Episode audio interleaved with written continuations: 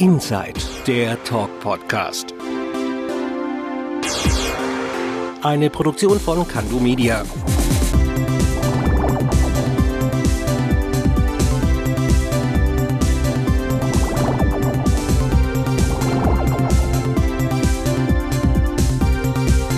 Und hier ist er, der Bo. Hallo und herzlich willkommen zu einer neuen Folge von Inside, dem Talk Podcast. Ich bin der Bo und ich freue mich, dass ihr wieder eingeschaltet habt. Ja Leute, nachdem die letzte Folge mit dem Streetworker ja quasi von der Caritas weggecancelt wurde, bin ich heute ganz regulär am Start. Und natürlich wieder mit einem tollen Gast. Sie macht seit frühester Kindheit Musik, hat bereits bei Pur im Background und mit Peter Maffay im Duett gesungen, schreibt Songs für Wolfgang Petri und war 2022 auf Pro7 Sat1 in der 12. Staffel von The Voice of Germany zu sehen. Ich persönlich bin ein großer Fan von ihr und halte sie für eine der besten weiblichen Stimmen im deutschen Musikbusiness. Darum freue ich mich auch total, dass sie heute mein Gast ist. Herzlich willkommen bei Inside, Franziska Kleinert. Servus. Hallo. Franzi, vielen Dank, dass ich heute bei dir zu Gast sein darf, um diese Podcast-Folge aufzunehmen. Wie immer, die wichtigste Frage gleich zu Beginn. Wie geht's dir? Mir geht's sehr gut, weil ich gerade aus dem Urlaub komme. Du hast mir gerade schon erzählt, in Ibiza warst du, ne? Genau, ich war ein paar Tage auf Ibiza und es war, da war ich noch nie und es war sehr schön. Wetter gut, Leute gechillt, äh, alles schön. Sehr schön, okay. Franzi, ich möchte bei dir ganz vorne anfangen. Du bist in Berlin geboren. Jawohl. Hast deine Kindheit aber in der schwäbischen Provinz verbracht. Ich glaube in Besigheim, oder? Genau. Erst Bietigheim, Bissingen und dann Besigheim. Okay, und ich habe es gerade schon gesagt, du machst Musik. Wie kamst du zur Musik? Hm, das ist eine gute Frage. Ähm, also ich habe schon ganz, wirklich ganz früh angefangen mit dem Klavierspielen. Da war ich ungefähr drei oder vier Jahre alt und ich glaube, das kam einfach daher, dass mein Bruder hat Klavier gespielt mhm. und da wollte ich halt auch da drauf rumhauen. Mhm. Was war das erste Instrument? Also Klavier dann und dann? Klavier und dann gab es doch dieses, wo man so reingepustet hat und auch mit den Tasten, wie heißt es? Ähm, also nicht Flöte, sondern... Cello? Nee, äh, diese, diese, oh Gott. Klarinette. Also so ein Plastikding. Ja das aussieht wie ein Klavier, aber mit Mundstück. Mir fällt jetzt noch Aha. nicht ein Klarinett. Also, Klarinette. Nee, hm. auch, also irgendwie. Ja, ist egal. Die Leute wissen es vielleicht so toll, wie ich es beschrieben habe. Bestimmt, bestimmt. Ähm, und ich habe ich hab gelesen, deine Grundschullehrerin hat damals schon zu deiner Mutter gesagt, die Franzi hat so eine tolle, rauchige Stimme. Genau, irgendwie, das hat mir meine Mutter mal erzählt, da auf der Straße, äh, weil der Bruder, also mein Bruder, der ging ja da irgendwie in die Schule und dann hat die Lehrerin gesagt, ach so, ja, das ist doch die Kleine mit der rauchigen Stimme. Also mit vier habe ich noch nicht geraucht, aber... Aber die Stimme war auch schon da. anscheinend. Und damals hast du aber auch schon gesungen, oder?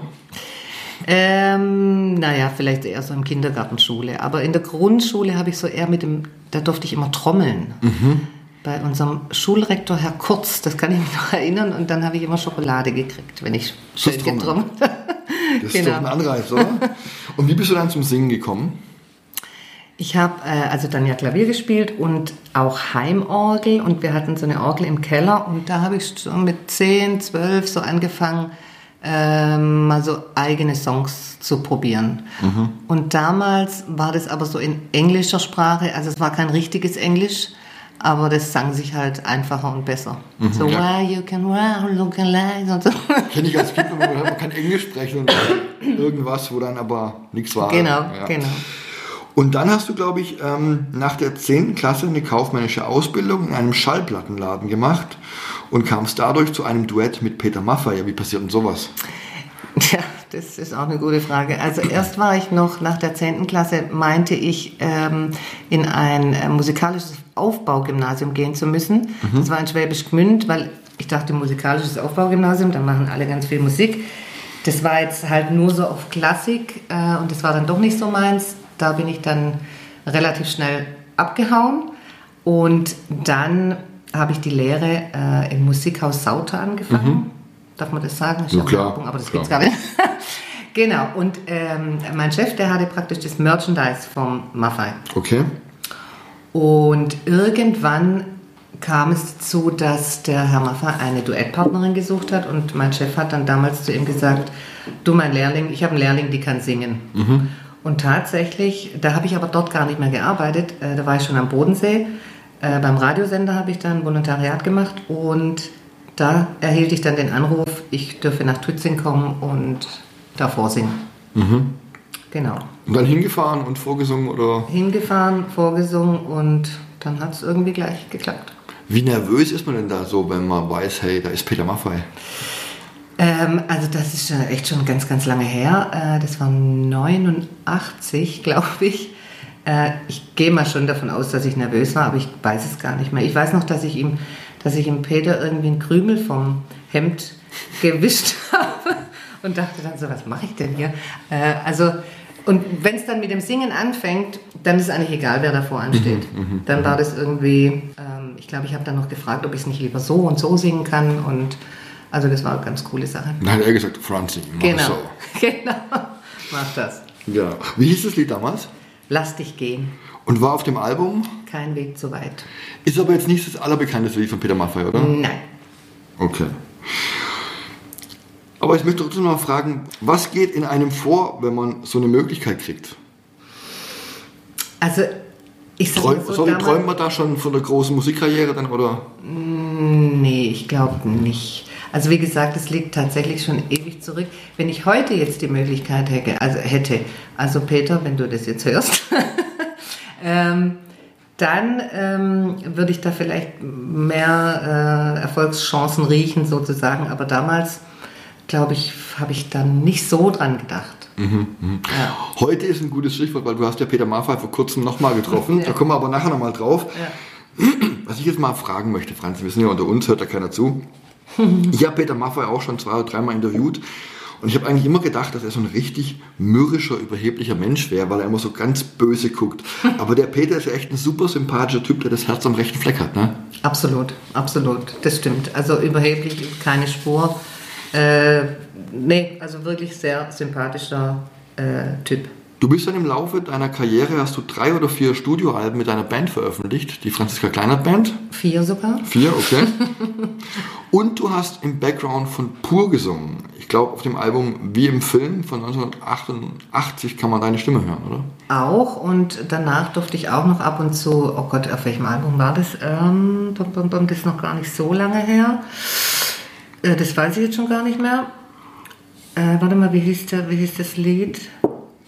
Oh, Jesus Maria. Ähm, ich weiß es nicht mehr. Und ich hätte jetzt sogar auf dem letzten Album, hätte ich auch was singen dürfen, aber da hatte ich Corona und durfte nicht ins Studio. Super, Sauerei. Wie kam es denn zu der Zusammenarbeit mit Pur? Wir haben uns in Bietigheim, also in Bietigheim gibt es ja den legendären Pferdemarkt, der immer im, ich glaube, September stattfindet. Ähm, da war ich 18, also ein paar Jährchen her. Und irgendwie waren wir da am Viadukt unter der Brücke und wahrscheinlich hatten auch schon alle ein Bierchen getrunken. und wir saßen da irgendwie des Nächtens und haben da vor uns hingesungen und da muss wohl meine Stimme äh, dem Herr Engler irgendwie aufgefallen sein und da meinte er, ah, das klingt aber nicht schlecht und ich könnte ja da mal äh, ins Studio kommen und da was mitsingen. So kam das. Okay, was ich mich jetzt frage, ist, äh, mit Peter Maffay gesungen, bei Pur im Background gesungen, aber mit der ganz, ganz großen Karriere hat sie dann irgendwie nicht so hingehauen. Nee. Woran liegt denn das? Also, weil du, du hast ja eine mega tolle Stimme. Ich finde die ja auch wahnsinnig super, deine Stimme. Also das äh, tatsächlich liegt es vielleicht eigentlich an mir selber. Also ich hatte früher ähm, wollte ich eigentlich nicht so auf die Bühne. Wenn ich, äh, wenn meine Eltern Besuch bekommen haben und äh, dann irgendwie ja Franziska spiel doch mal was oder sing doch mal was vor, dann mussten sich alle umdrehen. Ich am besten noch hinterm Vorhang, äh, dass mich ja keiner sieht. Und also vielleicht hab, stand ich mir da ein bisschen selber im Weg. Ich weiß sogar noch mit der Band, äh, wo ich dann schon auf Tour war. Mein Gitarrist damals, der Martin, der musste mich fast auf die Bühne schubsen, ähm, dass ich da irgendwie, dass ich das mache. Mittlerweile hat sich das geändert, ähm, aber vielleicht lag es irgendwie auch so daran, dass ich nicht so die, sage jetzt mal das Wort, die Frontfresse sein wollte. Äh, mein Traum war immer so, zu Hause im Studio Musik schreiben, gerne auch für andere, singen, aber irgendwie nicht so, nicht so vorne dabei. Jetzt denke ich mir, mein Gott, war ich blöd.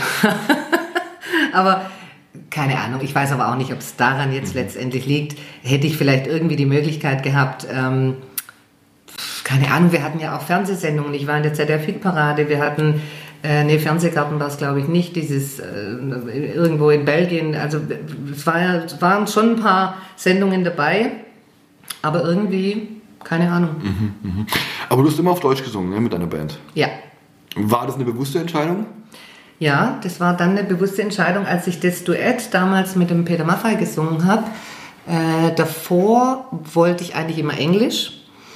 Und dann mh, durch dieses Duett, das ja dann in Deutsch war logischerweise, habe ich gemerkt, dass ich mich halt auch in meiner Muttersprache, äh, das war in meiner gebärdenden Mutter, das ist ja gefährlich, darf man alles nicht mehr sagen, ähm, also in meiner Muttersprache äh, mich besser ausdrücken kann. Mhm. Genau. Und dass ich bessere Texte oder mein Englisch reicht gar nicht aus, sozusagen, Okay. um, um, um Texte so zu verfassen. Aber du hast mal, glaube ich, einen englischen Titel gesungen, ne? Stimmt, äh, das war vor, war das vor dem Duett mit dem Das war 90, glaube ich. Genau, da gab es die Hymne zu dem Wimbledon-Turnier, damals noch Boris Becker und Steffi Graf. Wurde dann wahrscheinlich deshalb kein Hit, weil die nicht gewonnen haben. Die sind schuld, die sind schuld. ja, natürlich. Irgendjemand ist immer schuld. Genau.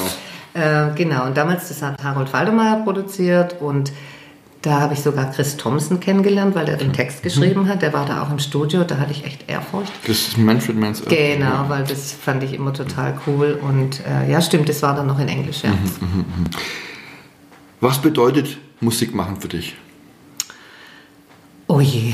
Ähm, also ich, ich habe oft gesagt, das ist so ein, wie Tagebuch schreiben, weil also meine Songs oder meine Texte, die, äh, die ich für mich jetzt selber mache, die sind schon so aus meinem Leben gegriffen oder aus den Dingen, die ich halt so erlebe. Wenn ich jetzt für andere schreibe, kann ich schon auch Sachen einfach erfinden. Aber wenn ich selber das so mache, dann, ähm, ja, das kommt halt einfach so aus einem raus. Und Musik ist halt was, ähm, so eine Sprache, die, glaube ich, auch jeder versteht irgendwie. Und auf Deutsch sowieso hier im Land. Ne? Also, Ja. ähm, genau. Und trotzdem hast du dann im Jahr 2008 deine Musikkarriere an den Nagel gehängt. Warum das denn? Also 2008 bzw. 2007 habe ich einen Mann kennengelernt, den ich dann äh, auch geheiratet habe und der war Koch. Und dann bin ich praktisch von der Musik in die Gastronomie geswitcht. Hatte aber kurz davor noch eine Ausbildung zur Musiktherapeutin gemacht. Ähm, aber wer schon mal in der Gastronomie gearbeitet hat, weiß, so halb geht es nicht, entweder ganz oder gar nicht. Und da hatte ich mich dafür entschieden, was ich jetzt heute auf gar keinen Fall mehr machen würde. Genau. Wobei ich ja sagen muss, ihr hattet ja mal ein Hotel zusammen. auch, Ne? Der Hohensteiner Hof hieß der, glaube ich. Wo war genau. der in? In Hohenstein. In Hohenstein. War ja ein richtig tolles Ding. Ich war ja mal da zur Eröffnung, hast du mich eingeladen damals. stimmt. War ja mega toll und auch super gutes Essen. Ja. Warum hat es nicht funktioniert? Also, wer Hohenstein kennt, das ist ja zwischen Bönnigheim und Kirchheim. Ist jetzt nicht eine Riesenstadt. Und ich weiß noch, wir hatten zum Beispiel so Gäste, sage ich jetzt mal aus Köln, und die standen dann an der Rezeption und haben dann gesagt, also wo ist denn hier die Innenstadt? und dann sage ich, ja, sie stehen praktisch mittendrin. Ähm, also das Konzept, gutes Essen, schöne, schönes Ambiente und so, war vielleicht, ähm, das, weiß ich nicht, ob der Standort so gepasst hat. Aber auch das kann man nicht 100% sagen, ob es daran lag. Da gab es einen ganz tollen Olivenbaum im Fenster Stimmt. drin. Ja, das weiß ich noch. Den haben wir extra da reinge... Oh Gott, ja. Wie schwer ist dir dann die Entscheidung gefallen, keine Musik mehr zu machen und dich für die Gastro zu entscheiden? Also am Anfang ist es mir gar nicht schwer gefallen. Am Anfang ist ja die Liebe so groß und ähm, da merkt man das eigentlich gar nicht so. Ähm, als es dann ziemlich stressig wurde, also nicht nur mit der Gastronomie, sondern vielleicht auch mit der Ehe, ähm, da habe ich dann schon gemerkt, Mensch, eigentlich ist es vielleicht gar nicht so das, was ich, was ich machen will. Äh, ja, naja gut, und dann habe ich es aber noch ein Weilchen gemacht, bis ich es dann gelassen habe. Und dann kam die Rückkehr zur Musik. Genau, dann habe ich nochmal, also dann habe ich eine Ausbildung gemacht, oder was heißt eine Ausbildung, ein, ein, ähm, ein, wie nennt man das, ein Seminar, nicht ein Seminar, zum Betreuungsassistenten. Äh, und habe zwei Jahre lang im Altenheim mit Demenzkranken Musik gemacht. Und dann habe ich noch eine Ausbildung in Münzingen in der Akademie, äh, eine musikpädagogische Ausbildung gemacht in Rhythmus und Stimme. Und das nutze ich ähm, und arbeite jetzt auch in Schulen, habe in Musikschulen gearbeitet und habe so Chor- und Trommelprojekte. Hat dir dann dieses Musikmachen mit Menschen vielleicht auch ein bisschen geholfen, wie du sagst, mehr die Rampensau zu werden und voll zu stehen? Ähm, also, sagen wir so, das, was ich zum Beispiel im Altenheim erlebt habe, das war ganz toll, ähm, mit, also Musik mit alten Menschen zu machen und auch mit an Demenz erkrankten Menschen, weil ich da gemerkt habe, dass Musik wirklich eine Sprache ist, auch für Menschen, die nicht mehr sprechen. Mhm. Ähm, also nur so ein Beispiel, es, es waren Bewohner, die, die saßen im Rollstuhl und haben wirklich, da kam nichts mehr. Und dann hat man ein altes Volkslied angestimmt und zack ging der Kopf nach oben und äh, der Text war da und die haben mitgesungen. Also das war schon sehr beeindruckend. Ähm, ich glaube, mit Rampensau oder so war das gar nicht so, aber ich habe dann 2020 habe ich angefangen, Straßenmusik zu machen. Mhm. Ich habe das im Urlaub mal ausprobiert an der Nordsee, dachte, da kennt mich keiner, wunderbar. Das hat mich allerdings sehr viel Überwindung gekostet, sich da einfach so hinzustellen, Gitarrenkoffer auf, dachte ich, oh Gott, wie peinlich. Aber als ich dann so in der ersten halben Stunde schon die ersten Münzen in meinem Koffer hatte, dachte ich, hey, das läuft. Und ich habe dann wahnsinnig tolles Feedback auch so von den Leuten bekommen und das hat mir dann richtig Spaß gemacht und da äh, verliert man wirklich die Angst oder die, die Angst vor der Nähe zu dem Publikum, weil näher geht es nicht. Mhm. Also Angst daraus, dass die Leute quasi denken, hey, die spielt auf der Straße, die braucht das Geld jetzt quasi. Oder ja, also ähm, wir haben dann auch ein paar Leute, das war ganz witzig, ja, sie müssen mal in so eine Castingshow gehen und sie müssen mal, ich habe ja 1900 oh Gott, 93 oder so gab es tatsächlich eine Castingshow im ZDF, die hieß Die Deutsche Stimme. Mit, mit Siegel, glaube ich. Genau, Siegel. und da war ich sogar, da war in der Jury Ralf Siegel, Oli P., Juli Neigel und Stefanie Tücking. Mhm. Genau. Äh, und ich bin auch unter die letzten 50 gekommen. Aber dann musste ich gehen und die Begründung war, dass ich mit Julie Neigel auf Tour war. Mhm. Und es wäre dann irgendwie, ja, dann wird es ja vielleicht heißen, ähm, keine Ahnung, dass wir da was ausge, ausbaldowert hätten, mhm. was aber nicht der Fall war. Mhm. Ganz aber ja, es fällt mir jetzt gerade noch ein zu dem Thema. Mhm. Aber Straßenmusik finde ich interessant, weil das ist ja eigentlich die, die, sag ich mal, die purste Art, Musik zu machen, oder? Ja, weil ich habe ja da auch keine, an also ich ohne Mikro, ohne alles, mhm. ich stehe da wirklich nackt, also nicht nackt, ich habe schon was an, aber also kein, kein, äh, keine äh, Verstärkung dabei. Mhm. Ich weiß auch, ich glaube vor einem Jahr oder zwei habe ich meine Mama mal aus der Stadt angerufen. Du, ich glaube, da steht die Franzi. Genau. Ist sie das? Ist es Ja, weiß ich ja nicht, ich sehe sie ja nicht, aber geh doch mal hin und sag einen Gruß von mir. Und dann hat sie, glaube ich, ja. Genau, in Ludwigsburg war das. Ja, ja. genau. Wo hast du überall gespielt der Straße? Ich habe gespielt. Äh, ganz am Anfang ich, bin ich ein bisschen weiter weg, also Heidelberg, Konstanz, Tübingen, äh, Esslingen, äh, weil ich mich hier noch nicht so getraut habe. Mhm. Dachte ich, oh Gott, wenn ich jetzt mich an, in Bietigheim in die Fußgängerzone stelle, kennt mich ja jeder, denken die, was machen die da? Aber das habe ich dann auch irgendwann gemacht und das ist sehr schön. Mhm. Ich muss da gerade an an Roland Bless denken, der früher bei Pur war. Der mhm. hat mir mhm. erzählt, er ist in seiner Jugend auch mal durch Europa durchgereist, hat mhm. auch Straßenmusik gemacht auf Straße. Und das hat ihm die Liebe zur Musik, glaube ich, noch näher gebracht. Mhm. mhm. Kannst du das verstehen? Absolut, ja. Also mir macht es auch total Spaß. Äh, also man freut sich tatsächlich, wenn dann Münzen im Koffer liegen. Mhm. Äh, nicht, weil man jetzt sagt, wow, ich habe so viel Kohle jetzt hier gemacht, sondern das ist ja auch irgendwie eine Art der Anerkennung. Ähm, also mir ist es zum Beispiel auch schon passiert, da stand ich gerade in Ludwigsburg und es war Winter, ich habe es dann auch im Winter mal probiert, aber es ist unmöglich, weil mir die Finger abgefault sind. Und dann stand ich so und habe gerade gar nicht gespielt und habe mir so die Hände gerieben und weil das halt so kalt war, und dann kam ein Pärchen und hat mir da 10-Euro-Schein reingeschmissen. Und dann sage ich ja, äh, vielen Dank, aber ich habe noch gar nichts gemacht. Dann haben die gesagt, ah, wir haben sie schon so oft gehört und wir hatten immer nur so 50 Cent dabei und so. Und dann, also da freut man sich dann halt schon. Das ist schon toll. Ist klar. Ja. Was, was schmeißen die Leute da so rein? Welche Summen kann man das sagen, oder? ist wirklich unterschiedlich. Okay. Also ein, zwei Euro Stücke, das mhm. ist so der Standard. Aber es gibt, also ich glaube, das meiste, was mir mal einer gegeben hat, waren 20 Euro. Mhm. Kommt jetzt nicht so oft vor, aber dann ist man schon äh, freudig erstaunt. Das glaube ich. Ja. Weil du gerade gesagt hast, vorhin zu dir hat einer gesagt, du müsstest mal in eine Castingshow gehen. Du warst ja dann auch noch mal in einer Castingshow. Genau. Im Jahr 2020, in der 12., nee, 2022. Richtig im, äh, in der zwölften Staffel von The Voice of Germany, das lief auf Pro7 und Sat1. Wie kam es denn da zu der Teilnahme?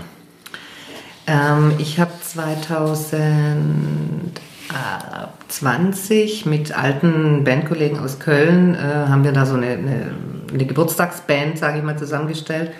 Und da war jemand dabei, mit dem ich dann auch ein bisschen Musik gemacht habe und so weiter.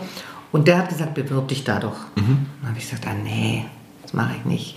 Weil ich muss ja jetzt ähm, zugeben und zugestehen, ich war ja 2015 schon mal bei Voice of Germany. Okay. Aber das weiß niemand, weil sich da niemand umgedreht hat. Genau. Warum? Also gab's Das so frage ich mich auch.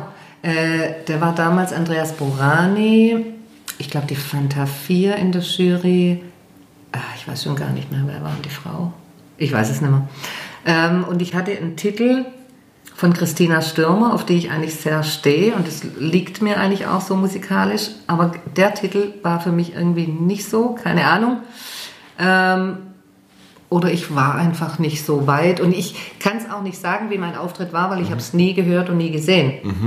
Aus rechtlichen Gründen dürfen die das dann irgendwie nicht. Äh, also es werden ja manche ausgestrahlt, wo sich auch keiner umdreht, aber es werden halt nicht alle ausgestrahlt. Und mein Auftritt wurde nicht ausgestrahlt. Vielleicht war er so kacke, dass sie gesagt hat, das geht gar nicht. Ich weiß es nicht. Genau, und äh, da ich ja eben da schon mal war, 2015, äh, dachte ich, ja, nee, das mache ich nicht mehr. Und dann habe ich aber irgendwie so gedacht, ach, wieso eigentlich nicht? Jetzt pu- check ich das doch nochmal, weil ich halt davor auch wieder mehr Musik gemacht habe und so.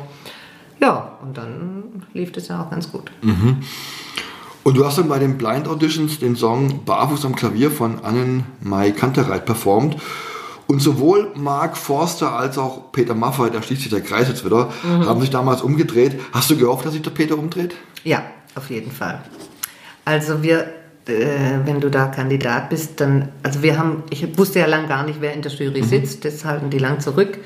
Äh, ich glaube, ich weiß gar nicht mehr, wann wir das erfahren haben. Und natürlich wusste das Fernsehteam auch, dass ich mal vor 30 Jahren mit äh, Peter Maffay ein Duett gesungen habe. Die haben mich dann auch gefragt, was ich denn jetzt sagen würde, wenn denn zufällig Peter Maffay in der Jury sitzen würde. Dann habe ich gesagt, das wäre ja ganz toll.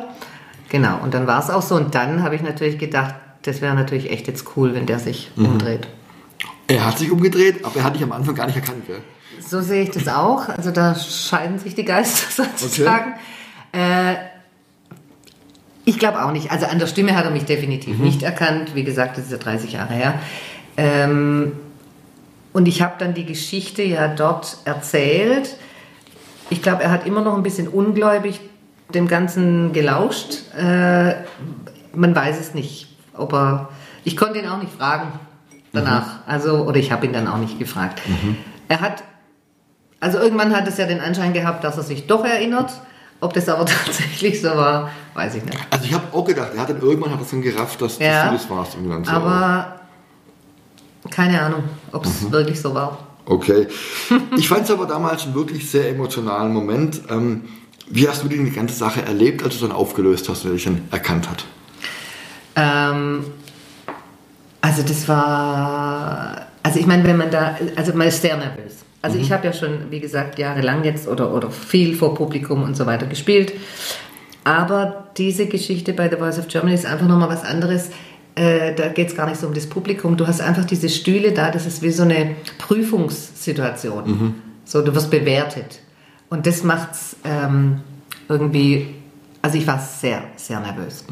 Und wenn man das dann, also wenn man merkt, also ich saß ja am Klavier und man, ich gucke ja da nicht zu den Stühlen, aber man kriegt es ja dann irgendwie so auch durchs Publikum mit, hat sich da jetzt einer umgedreht oder nicht.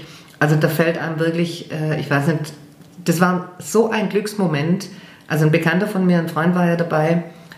Ich glaube, ich habe wirklich über sämtliche Backen gestrahlt. Äh, das war also das war schon ein toller Moment. Ja. Wärst du jetzt auch zum Beispiel zu Polen, zu DSDS gegangen? Habe ich mir, also witzigerweise sehe ich jetzt immer in der Werbung, ähm, dass sich jetzt bei der nächsten Staffel äh, alle bewerben können. Also die hatten ja irgendwie immer so eine Altersbeschränkung äh, oder Begrenzung. Ähm, Beschränkung. Ähm, und dann habe ich mir echt so gedacht, das würde ich ja echt auch mal gern machen, aber eigentlich auch nicht so arg. Wegen, wegen Polen, oder? Ja, also, also ich hätte da keine Angst vor dem. Ist mir ein, das, Da bin ich relativ, äh, also das macht mir jetzt nicht viel aus. Selbst wenn der mich jetzt da, keine Ahnung, zur Sau machen würde, äh, das wäre jetzt nicht so dramatisch für mich. So rein Interesse halber wird es mich mal reizen, aber äh, ich glaube nicht, dass ich das mache. Also wir können ja sagen, bei, wenn die Leute den Podcast 10.000 Mal liken, dann geht Franzi zu DSDS. Yes, das ist eine gute Idee. Aber wie hast du denn eigentlich diese Zusammenarbeit erlebt mit Peter Maffay noch bei, bei The Voice? Ähm, das war sehr schön, weil wir hatten dann ein Coaching, bei, äh, wo es dann in die Battles ging. Mhm. Und ähm, so in den ersten Anfängen, also wir hatten ja den Titel dann von Sarah Connor, ähm, oh Gott, von Sarah Connor, warte. Sag mal. Glaubst du das? Also wir hatten einen Titel von Sarah Connor und ich kannte den nicht am Anfang und man muss sich da relativ schnell mit dem Text und mit der Melodie und so auseinandersetzen. Und dann kommt man also zu dem Coaching mit, dem, mit seinem Coach sozusagen, mit dem Herrn Maffay. Und da hat er mich dann doch sehr gelobt und hat zu meiner Duettpartnerin auch irgendwie so gesagt, ja, die, die Franziska, die macht das so und so und da, da, da. Also das war äh, eine schöne Zusammenarbeit. Du bist dann aber kurz vor den Sing-Offs ausgeschieden Genau. und Peter Maffay hat sich dann für die wesentlich jüngere Leo, wie heißt die, Karakaya entschieden, mit der Begründung, dass diejenige, die weiterkommt, ein Sprungbrett haben soll für ihre musikalische Karriere. Wie hast du die Entscheidung empfunden? Also ich weiß nicht, eigentlich soll der Beste weiterkommen, oder? Ähm, also ich fand es total in Ordnung, muss ich ganz ehrlich Okay. sagen. Ich habe ja mit der Leo ein super tolles Verhältnis gehabt. Wir haben viel zusammen geprobt und gesungen und so und ich habe es ihr absolut gegönnt. Also das war für mich überhaupt kein Thema. Das Witzige war ja, dass ich dann ähm, bei dem Ausscheiden, also es gibt ja diese Steel-Deals und Mark hatte noch einen. Und da ja Mark in den, in den äh, Blind Auditions so um mich gebuhlt hat, sage ich mal, weil er so gespielt hat, ich habe dann nur zum Schluss gesagt, so Mark, jetzt kannst du drücken. Aber er hat es dann nicht gemacht. Äh, nee, also es war für mich, ähm, tatsächlich finde ich ja auch, dass die Jungen, sage ich jetzt mal, vielleicht doch eher dann eine Chance Okay. bekommen äh, können. Ich habe ja schon einiges gemacht. Okay. War das dir aber, Entschuldigung, von Anfang an bewusst, wenn du weiterkommst, du wirst nicht ins Finale kommen, weil es da Jüngere eventuell gibt? Nee, nicht aus dem Grund, aber es, es, das sind wirklich sehr gute Leute, muss ich ganz ehrlich sagen. Und ich bin ja nicht so die Sängerin, Sängerin. Also, ähm, was, mich, was mich sehr gefreut hat, war die Steffi Kloß von Silbermond. Die hat es eigentlich auf den Punkt gebracht. Die hat so gesagt, ähm, äh, dass ich das halt mit viel Gefühl und äh, ich lasse dem Inhalt den Raum und nehme mich da sehr zurück und so. Und das war eigentlich Lob genug für mich, zu sagen, genau so sehe ich mich auch. Ich bin ja keine Whitney Houston oder kein, was weiß ich. Äh, und da gibt es natürlich schon Leute, die technisch, sage ich jetzt mal vom Gesang her, wesentlich besser sind als ich. Aber so sehe ich mich ja selber auch nicht. Okay. Hast du heute noch Kontakt zu Peter Maffay? Im Moment nicht. Ähm, ich habe ihm aber meine neue Single geschickt und denke so, naja, vielleicht, wer weiß, was ich mal. Also ich wäre bereit für ein nächstes Duett. Falls Peter Maffay das hört, dann Genau. hast du es gehört, Peter. Und, ähm, genau. Und dann müsst ihr es aber 20.000 Mal liken. Genau. Franzi, ich habe vorhin in der Anmoderation gesagt, dass ich schon immer ein großer Fan von dir war oder bin. Eins meiner Lieblingssongs, das ist eigentlich ganz aktuell von dir, oder eins meiner Lieblingslieder von dir heißt Froh, dass es dich gibt. Darin besingst du das früher nicht immer ganz einfache Verhältnis zu deinem Papa. Darf man sagen, was ist, ja, oder? Ja, ja. Matthias Kleinert, ehemaliger Staatssekretär der CDU und später Manager bei der Daimler AG. Wie ist euer Verhältnis heute? Heute ist es tatsächlich ähm, sehr gut. Mhm. Also ich bin jetzt 54 und mein Papa ist 85. Ähm, das war nicht immer so, weil natürlich ich als junges Ding auch sehr rebellisch teilweise war. Ähm, nee, heute haben wir ein super Verhältnis. Wir gehen auch oft äh, zum VfB Mhm. ins Stadion. Jetzt kann man ja wieder gehen. Äh, ähm, nee, also alles, alles wunderbar. Mhm, Okay. Als ich das gehört habe, was du da singst, musste ich sofort an meinen Papa denken, weil der ist ja 2019 gestorben, hat ja auch wie deiner in der Automobilbranche gearbeitet. Also irgendwo waren die ja auch sowas wie Kollegen und ich glaube, die kannten sich sogar irgendwie. Ja, weil mein ja, Vater ja. hat ja mal irgendwas gemacht mit einem Mercedes, der war bei Porsche und irgend, also irgendwie kannten die sich. Ja. Und ich kann heute eigentlich immer nur sagen, wie wichtig es ist, dass Streits oder Missverständnisse mit den Eltern geklärt sind, weil man wirklich nie weiß, wie lange man die noch hat. Und es ist einfach nur ganz wichtig, finde ich, dass man das klärt. Das stimmt. Aber nicht nur mit den Eltern, überhaupt mit äh, Personen, glaube ich, so um sich rum. Du als Mutter und Oma, Ja. wahrscheinlich auch mit den Kindern und mit den Enkelkindern und Ja. so. Ne? Okay. Schreibst du eigentlich heute als Mutter und Oma deine Texte anders als früher? Also es gibt ja ein paar Songs, ich habe für meinen Sohn damals äh, viel zu klein, um dir böse zu sein, hieß das Lied. Und, ähm, oh mein Gott, das ist alles schon so lange her. Wie hieß denn das Lied? Das war auch ein sehr schönes Lied. Das war ein Album mit einem einfällt. blauen Cover, glaube ich. Genau, ja. äh, sage mal, glaubst du das jetzt? Wie hieß denn das? Jetzt fällt es mir nicht ein, egal. Äh, also da verarbeite ich oder habe ich da halt auch meine, meine Eindrücke, meine Erlebnisse so als Mama äh, verarbeitet oder einfließen lassen. Und ähm, also ich sag mal, sonst, ich habe mich ja dadurch jetzt nicht als Person wahnsinnig verändert. Also klar, man verändert sich im Laufe der Zeit, weil man mehr Erfahrung sammelt und so weiter, aber das Wesen oder die Person bleibt ja die gleiche. Also das würde ich jetzt mal von mir so behaupten. Ich glaube nicht, dass ich anders schreibe. Aber erlebt man als Mutter und Oma so Krisen wie jetzt den Krieg in der Ukraine oder die Corona-Pandemie anders? Ich weiß nicht, ob es was mit Mutter und Oma zu tun hat, sondern vielleicht einfach mit dem Alter. Also mit 20 weiß ich nicht, ob ich, was ich da für Gedanken dazu gehabt hätte, die ich heute habe. Das kann man natürlich immer schwer, schwer abschätzen, äh, wie nah einem das dann geht. Also natürlich, wenn, wenn, wenn ich Kinder sehe oder, oder äh, egal woher die auch immer kommen, ähm, die leiden müssen, ist das immer furchtbar. Aber ich glaube, dass man dazu nicht Mutter sein muss, um das so zu empfinden. Ja. Wie hast du als Musikerin die Corona-Pandemie überlebt, wo man nicht auf die Bühne konnte? Also tatsächlich war es für mich jetzt nicht ganz so dramatisch, weil ich habe zu der Zeit äh, in Musikschulen ähm, Klavierunterricht gegeben, äh, Flöte, Ukulele, sonstiges und auch privat und habe das dann natürlich teilweise online machen können, dürfen, müssen, was eigentlich total doof war. Auf der einen Seite, weil es halt, es ist total was anderes, aber ähm, es konnte stattfinden und somit. Ähm, und Straßenmusik ging auch, ich weiß gar nicht mehr, wie ganz am Anfang war. Da war es, ich glaube, eine Zeit lang war es nicht erlaubt. Weiß ich jetzt gar nicht mehr so richtig, aber also relativ schnell, Straßenmusik war dann wieder möglich. Okay. Mit Maske, nee, mit Maske glaube ich nicht, weil das, das singt sich dann auch schlecht. Okay. Aber mit gewissem Abstand, glaube ich, war das irgendwie machbar. Okay. Das war eine kurze Zeit. Entschuldigung, du hast gerade gesagt, deine aktuelle Single heißt Helden. Die kann man auch überall auf Spotify und Apple Music anhören. Und mit diesem Song verbindet uns was, wir haben es gerade vorher schon gesprochen. Das Coverbild hat nämlich ein guter Freund von mir gemacht, der mir damals auch sehr geholfen hat, diesen Podcast an den Start zu bringen. Das ist der gute Markus Palmer. Und ich würde sagen, wenn wir jetzt schon mal hier zusammensitzen, dann schick noch mal ganz liebe Grüße raus an Markus, oder? Ja, liebe Grüße, Markus. Für dich. Sehr schön. Wir haben jetzt sehr viel über dich gesprochen, Franzi, und über deine Musik. Und jetzt möchte ich natürlich nochmal was von dir hören, wenn ich dich schon mal als Gast im Podcast habe. Würdest du mir und den Zuhörern die Freude machen und kurz mal einen Song von dir ansingen? Das werde ich jetzt versuchen, wenn ich, ähm, wenn ich wieder weiß, warte mal, wie der Vers geht. Moment. Wenn die Alltagssorgen in deinen Schlafraum und dieser Tag nicht so lief wie gedacht, sollst du glauben, und du nicht mehr weißt, dann bin ich bei dir